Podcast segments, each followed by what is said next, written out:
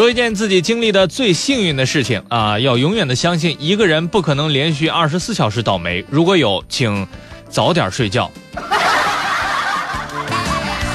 应该说，下面这位女游客算是比较幸运的了。据介绍，近日一位这呃一个浙普的呃渔船船员发现有人在海上漂浮，于是二话不说就立马救起来。据悉，这个被救起来的女子本来是想从上海乘游轮前往日本旅游，可不料在返程的时候趴在甲板上这个旮旯上看风景的时候，她却不慎落水了。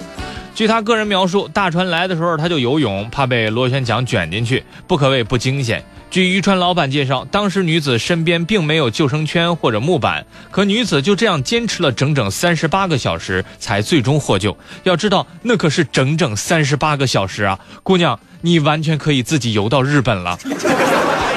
据说目前女子已经基本无碍了。对此，有网友表示：“姑娘，对不起，请跟我们走一趟。现在怀疑你在甲板上自拍。”不过话说，在没有救生圈和木板的情况下，可以在水上漂浮三十八个小时，而且还能注意躲避大型船只。姑娘你好，国家队需要你。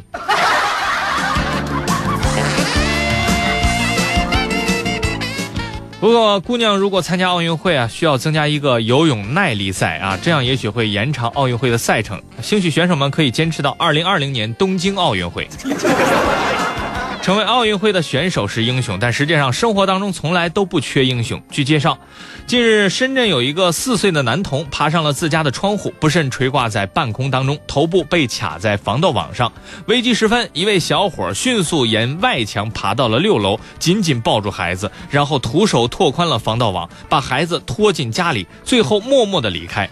对此，网友们瞬间激愤了。把四岁的小孩一个人留在家里，能生育就能自动升级为父母，这是世间孩子们最大的不幸。还好有小伙子看见，并且身手敏捷，两分钟沿外墙徒手爬上六楼，救下悬空的男童，不然后果不堪设想啊！不过话说，徒手爬六楼，徒手掰断、掰弯防盗网，这个小伙该不会叫徒手吧？